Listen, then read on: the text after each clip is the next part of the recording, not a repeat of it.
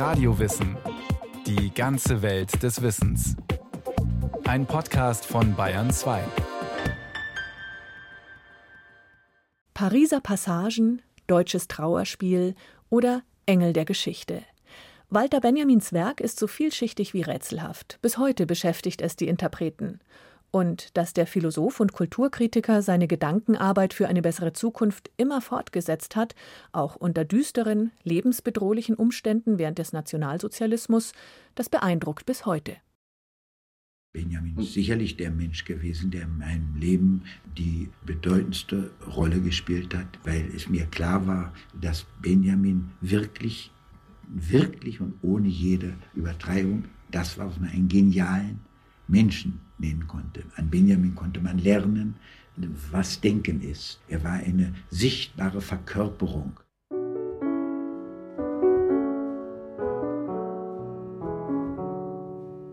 Wenn Walter Benjamin dachte, dann mit dem ganzen Körper, sagt Gershom Scholem 1974. Für den Zionisten, Erforscher jüdischer Mystik und lebenslangen Freund war Walter Benjamin verkörpertes Denken. Einer, der auf die Wirklichkeit schaute, um sofort über sie hinauszugehen. Er war ein Mann von ungewöhnlichen Blicken auf Dinge. Er hatte den Blick eines Metaphysikers, der unmittelbar an den Dingen immer etwas sah, was anderen überhaupt kaum auffiel oder gar nicht auffiel.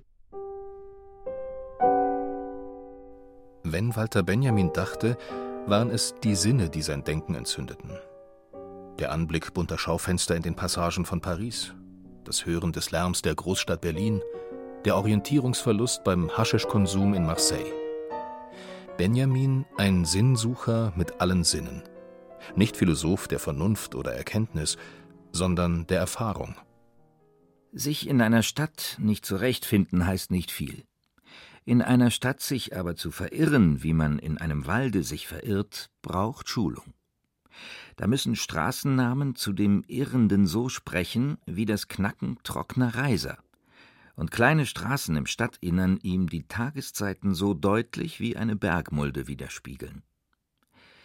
Diese Kunst habe ich spät erlernt.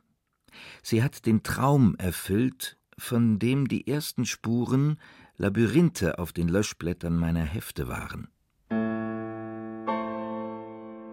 Wenn Walter Benjamin dachte, dann in Umwegen, labyrinthisch, fragmentarisch und in Bildern.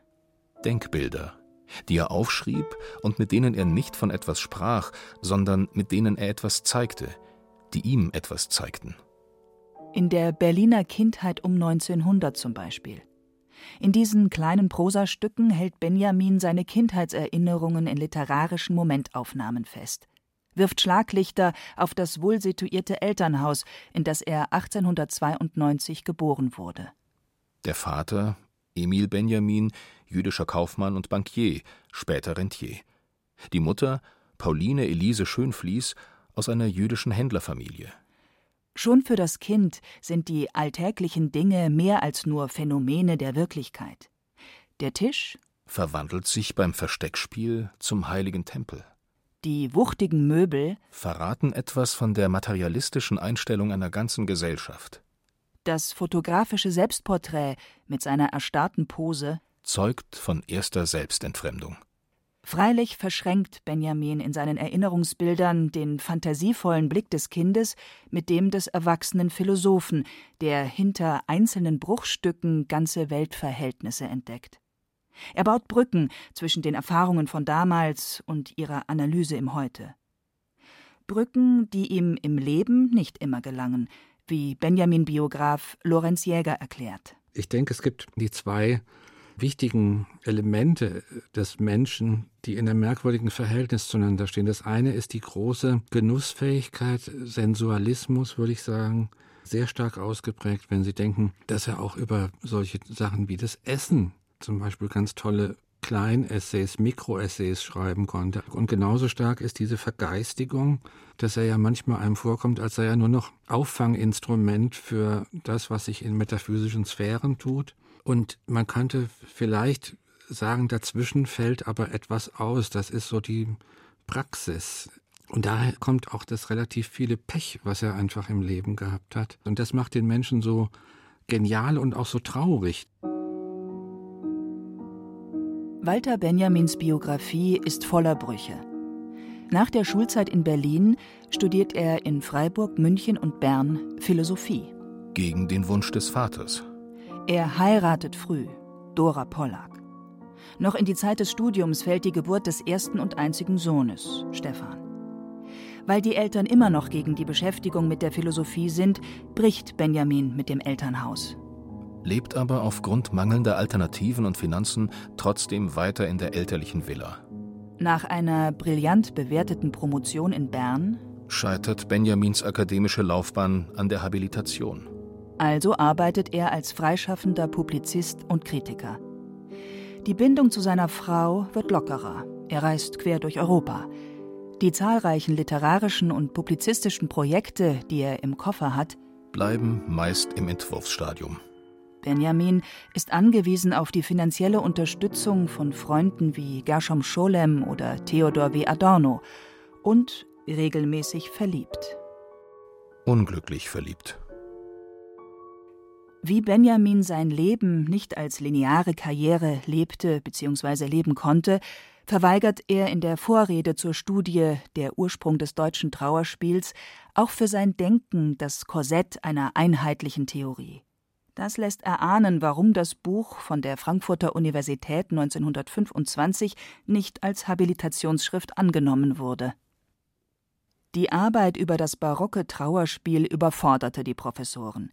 Sie sei unverständlich geschrieben und überambitioniert, beanstandeten die Akademiker. Statt Lehre an der Universität oder Forschungsfreisemester schreibt Benjamin also Artikel, Rezensionen und Essays für die literarische Welt oder die Frankfurter Zeitung.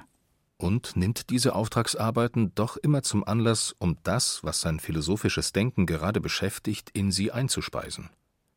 Nicht zuletzt gehören Kritik und Philosophie Kritik und eigene kreative Schöpfung für Benjamin grundsätzlich zusammen. Kritik ist also, ganz im Gegensatz zur heutigen Auffassung ihres Wesens, in ihrer zentralen Absicht nicht Beurteilung, sondern einerseits Vollendung, Ergänzung, Systematisierung des Werkes, andererseits seine Auflösung im Absoluten.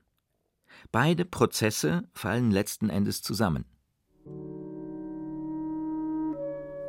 In seinen Texten über Goethes Wahlverwandtschaften, Gottfried Keller oder Alfred Döblin erweist sich Benjamin selbst mehr als Dichter denn als Rezensent oder Analytiker.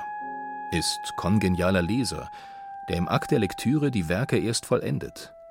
Ein Übersetzer, der Texte nicht einfach in einer anderen Sprache wiederholt, sondern deren Gehalt erst offenbart. All dies, Leser, Kritiker, Übersetzer, vor allem aus dem Französischen, ist Benjamin seit der Ablehnung der Habilitation auch buchstäblich. Vielerorts, in Berlin, auf Capri, in Paris oder in Moskau. Eine Konstante dabei, die Arbeit mit und am zentralen Medium seines Denkens, der Sprache. Für Benjamin gibt es also erstmal ganz viele Sprachen. Es gibt so viele Sprachen, wie es Weltverhältnisse gibt. Es gibt auch eine Sprache der Dinge. Aber es gibt auch die Lautsprache der Menschen und die steht höher. Innerhalb der Lautsprache der Menschen gibt es dichterische Äußerungsformen und prosaische, also erläuternde. Und die prosaischen stehen für Benjamin höher, sind näher am Geist als die dichterischen. Deswegen sagt er, die Aufgabe der Kritik ist die Verwandlung der Poesie in Prosa. Und Prosa ist eigentlich das Höchste. Und innerhalb der Prosa ist das Höchste wiederum die Lehre, also eine verbindliche, letzten Endes auf religiöse Gehalte bezogenes Ensemble von Sätzen. In seiner Sprachtheorie zeigt sich Benjamin als philosophischer Wahrheitssucher. Anders und in Anlehnung an den von ihm übersetzten Marcel Proust formuliert, Benjamin ist auf der Suche nach der verlorenen Sprache, nach einer Sprache, die einmal direkt mit den von ihr bezeichneten Dingen verbunden war, nach einer Sprache der Namen, die der moderne Mensch in babylonischer Vielsprachigkeit verloren hat. Der Philosoph muss ihre Spur wieder aufnehmen. Sache des Philosophen ist es, den symbolischen Charakter des Wortes, in welchem die Idee zur Selbstverständigung kommt, die das Gegenteil aller nach außen gerichteten Mitteilung ist, durch Darstellung in seinen Primat wieder einzusetzen. Dies kann, da die Philosophie offenbarend zu reden sich nicht anmaßen darf, durch ein aufs Urvernehmen allererst zurückgehendes Erinnern einzig geschehen.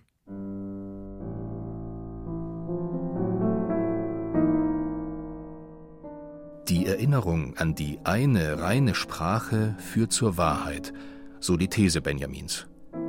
Dieses Erinnern kann nicht argumentativ oder rational erfolgen, sondern muss geschehen. Denn Sprache ist für Benjamin nicht einfach nur ein Instrument, sie hat ein Eigenleben. Sprache wird nicht gesprochen, sondern spricht selbst. Ihr eigentliches Ziel ist die Offenbarung des Seins und ihres göttlichen Ursprungs. Die theologische, ja jüdische Prägung in Benjamins Sprachphilosophie ist unverkennbar. Das schöpferische Wort der Bibel steht Pate für die reine Ursprache, die Benjamin anvisiert.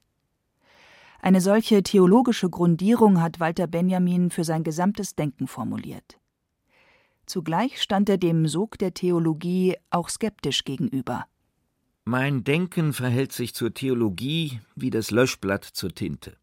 Es ist ganz von ihr vollgesogen. Ginge es aber nach dem Löschblatt, so würde nichts, was geschrieben ist, übrig bleiben. Ich denke, das Jüdischsein war für ihn eine ganz fraglose Basis seiner Existenz.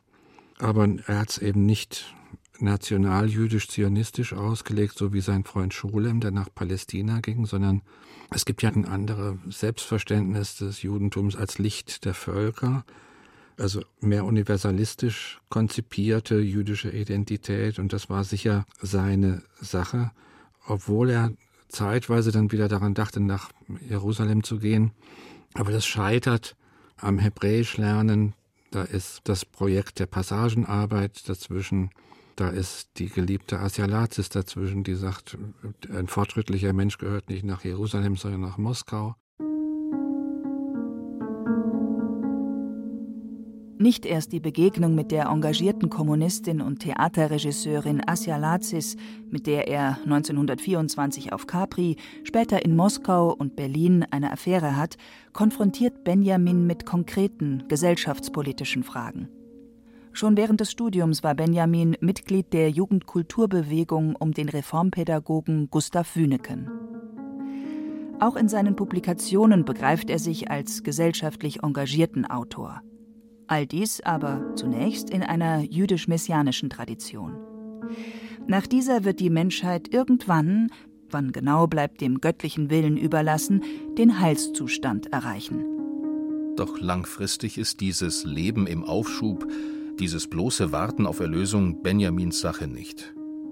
Ab Mitte der 1920er Jahre beginnt er seine metaphysisch-theologischen Positionen zu überdenken, wendet sich unter dem Einfluss von Asya Lazis dem Marxismus zu. Das ist so naheliegend in dieser Situation, in der er groß wird, so die ungeheuersten Hoffnungen zu haben und sie gleichzeitig anbinden zu wollen an innerweltliche Begebenheiten. Also dann, um da Klartext zu reden, an die Klassenkämpfe. Die Klassenkämpfe sind für ihn die gegenwärtige Form, in der sich göttliche Gewalt zeigt. Der Heilszustand wird sich einstellen, so die grundsätzliche Hoffnung Benjamins. Aber dafür, so jetzt sein Impuls, gilt es mehr zu denken und zu tun, als auf den Messias zu warten. Auch und gerade in der Kunst, deren veränderter Status im Zeitalter ihrer technischen Reproduzierbarkeit Benjamin ebenfalls nicht entging. Das ist ja eigentlich eine ganz große Konzeption bei Benjamin. Und die große Konzeption lautet, wir sind dabei, aus dem Zeitalter der Kunst herauszuwachsen. Das Ingenieurale wird stärker in den Eisenbauten mit dem Film und in der Fotografie drängt sich die Technik rein, etc. etc. Also das, was wir Kunst nannten, das gibt es vielleicht noch, aber das hat keine künftige Relevanz mehr. Die Aura verfällt und das ist auch gut so. Durch die Möglichkeit ihrer technischen Vervielfältigungen verlieren Kunstwerke ihre Aura. Unter diesem Begriff versteht Benjamin die Echtheit oder Einmaligkeit eines Werkes, die sich nur in der Wahrnehmung im Hier und Jetzt vermittelt. Was im Zeitalter der technischen Reproduzierbarkeit des Kunstwerks verkümmert, das ist seine Aura. Dieser Vorgang ist symptomatisch. Seine Bedeutung weist über den Bereich der Kunst weit hinaus. Die Reproduktionstechnik, so lässt sich allgemein formulieren, löst das Reproduzierte aus dem Bereiche der Tradition ab. Indem sie die Reproduktion vervielfältigt, setzt sie an die Stelle seines einmaligen Vorkommens sein massenweises. Die Verkümmerung der Aura in der Kunst wertet Benjamin aber nicht als Verlust, sondern als Chance. Denn jenseits der Aura und im Verbund mit der Technik kann Kunst zeitgemäß und politisch wirksam werden. Ob im Film, im Radio oder in der Fotografie. Die neuen Medien können irritieren, den Schleier der alltäglichen Wahrnehmung lüften und andere Perspektiven eröffnen. Ja, sogar Veränderungen provozieren. So die Hoffnung und Forderung Benjamins in Aufsätzen wie Der Autor als Produzent von 1934 oder Das Kunstwerk im Zeitalter seiner technischen Reproduzierbarkeit von 1935. Die Einflüsse von Assia Lazis oder Bertolt Brecht, den Benjamin 1924 erstmals traf, sind darin unübersehbar. Und so scheint es, als habe sich Benjamin spätestens ab dem Exil in Paris, wohin er sich auf der Flucht vor den Nationalsozialisten 1933 begibt, vom Sprachmystiker zum kommunistischen Intellektuellen gewandelt. Doch genauso wenig wie Benjamin den messianischen Gedanken vom Leben im Aufschub hinnehmen konnte, Genauso wenig traute er auf Dauer der Vorstellung, dass im Verlauf der Klassenkämpfe Geschichte zu ihrem guten Ende komme. Stattdessen versucht Benjamin, Erlösung und Geschichte zusammenzudenken. Ein Versuch, der ihn zur Logik des Sprungs führt, also zu der Vorstellung, dass erst der Bruch mit Geschichte Veränderung bewirken kann. Marx sagt, die Revolutionen sind die Lokomotive der Weltgeschichte. Aber vielleicht ist dem gänzlich anders. Vielleicht sind die Revolutionen der Griff des in diesem Zug reisenden Menschengeschlechts nach der Notbremse. Statt Fortschritt, zum Beispiel durch Klassenkämpfe und Revolutionen, macht Benjamin nun die Unterbrechung, den plötzlichen Stillstand zum utopischen Modell. In ihnen schlummert das Potenzial für den Ausstieg aus einem katastrophalen Geschichtsverlauf und für eine bessere Gesellschaft. Mit der Notbremsung im Zug ist es wieder ein Bild, in dem Benjamin die Synthese von Geschichtsverlauf und Erlösung zu fassen versucht. In seinem fragmentgebliebenen Passagenwerk geht er noch weiter. Darin wird das Bild als solches zur zentralen Gedankenfigur. Bild ist dasjenige, worin das Gewesene mit dem Jetzt blitzhaft zu einer Konstellation zusammentritt. Mit anderen Worten, Bild ist die Dialektik im Stillstand. Denn während die Beziehung der Gegenwart zur Vergangenheit eine rein zeitliche, kontinuierliche ist, ist die des Gewesenen zum Jetzt dialektisch, ist nicht Verlauf, sondern Bild, sprunghaft. Das erstarrte Bild vermittelt zwischen gestern und heute und weist zugleich in die Zukunft, weil in ihm Kräfte schlummern, mit denen sich die Gegenwart aufsprengen lässt. Diesen Kräften muss der Historiker, als welcher sich Benjamin jetzt mehr und mehr versteht, zur Wirkung verhelfen. Eben diese Praxis des Historikers verfolgte Benjamin denn auch im sogenannten Passagenwerk, seinem unvollendet gebliebenen Großprojekt über die Pariser Passagen, an dem er seit 1927 arbeitete. Inspiriert von Surrealisten wie Louis Aragon interpretiert Benjamin die Pariser Passagenarchitektur als Sinnbild für die von Kapitalismus und Warenkonsum geprägte Gesellschaft des ausgehenden 19. Jahrhunderts. Hinter die glitzernde Fassade der Passage als Tempel des Warenkapitals wollte er im Passagenwerk schauen. Den Schleier einer trügerischen Welt lüften, durch die er sich als Flaneur bei den ersten Paris-Besuchen noch recht traumwandlerisch treiben ließ. Dieses ganze Passagenwerk hat am Anfang etwas sehr Verträumtes, eigentlich sehr Poetisches. Man hat den Eindruck, dass er nie mehr so entspannt sich einem Gegenstand hingeben konnte wie damals. Und dann kommt die Krise, die Wirtschaftskrise, dann kommen die Nationalsozialisten an die Macht, dann emigriert er. Und das sind alles Erfahrungen, die ihm jetzt verbieten, noch weiter so im Grunde unverantwortlich vor sich hin zu denken. Und jetzt versucht er dem Ganzen einen Verantwortungsrahmen zu geben. Und der wird so starr binnen kurzer Zeit, wird aus dieser am Anfang sehr experimentierend benutzten Marxischen Methode ein völliges Korsett, in das also jedes letzte Phänomen noch eingepresst werden muss. Wenn man das über mehrere Seiten verfolgt hat, hat es auch was Trauriges. Die über die vielen Jahre entstandenen Exposés, Notizen, Exzerpte und Textfragmente des Passagenwerks zeugen eindrücklich davon, wie Walter Benjamin als Philosoph und Historiker zeitlebens um Wirksamkeit und soziale Anbindung seines Tuns und Denkens rang. Dabei wirkt sein Bemühen um die gedankliche Rettung der Menschheit in Zeiten politischer Verwerfungen und Verirrungen bis heute beeindruckend und traurig zugleich und vielleicht so tragisch wie jener Engel der Geschichte, den Benjamin in seinem letzten Text beschrieben hat. Seine Augen sind aufgerissen, sein Mund steht offen und seine Flügel sind ausgespannt. Er hat das Antlitz der Vergangenheit zugewendet. Wo eine Kette von Begebenheiten vor uns erscheint, da sieht er eine einzige Katastrophe, die unablässig Trümmer auf Trümmer häuft und sie ihm vor die Füße schleudert. Er möchte wohl verweilen, die Toten wecken und das Zerschlagene zusammenfügen. Aber ein Sturm weht vom Paradiese her, der sich in seinen Flügeln verfangen hat und so stark ist, dass der Engel sie nicht mehr schließen kann. Dieser Sturm treibt ihn unaufhaltsam in die Zukunft, der er den Rücken kehrt, während der Trümmerhaufen vor ihm zum Himmel wächst. Von den historischen Ereignissen genauso getrieben wie eben dieser Engel vom Sturm in Richtung Zukunft, versucht Benjamin 1940 die Flucht vor den Nazis nach Amerika. Aber ebenso glücklos wie dieser Engel, der den Blick einfach nicht nach vorne wenden kann, misslingt ihm diese Flucht.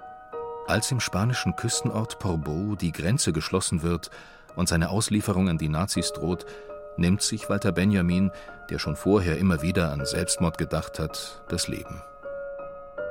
Der Freitod Vielleicht Benjamins Notbremse auf der eigenen Zugreise.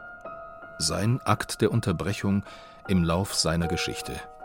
Und, bei aller Resignation und Verzweiflung, vielleicht auch dieser getragen von der existenziellen Hoffnung auf Glück und Erlösung. Das Glück ist uns nur vorstellbar in der Luft, die wir geatmet, unter den Menschen, die mit uns gelebt haben. Es schwingt mit anderen Worten in der Vorstellung vom Glück, das ist es, was jener merkwürdige Tatbestand uns lehrt, die Vorstellung der Erlösung mit. Dieses Glück ist fundiert auf eben der Trostlosigkeit und auf eben der Verlassenheit, die die unsern waren. Unser Leben ist, anders gesagt, ein Muskel, der Kraft genug hat, die ganze historische Zeit zu kontrahieren. Oder noch anders, die echte Konzeption der historischen Zeit beruht ganz und gar auf dem Bild der Erlösung.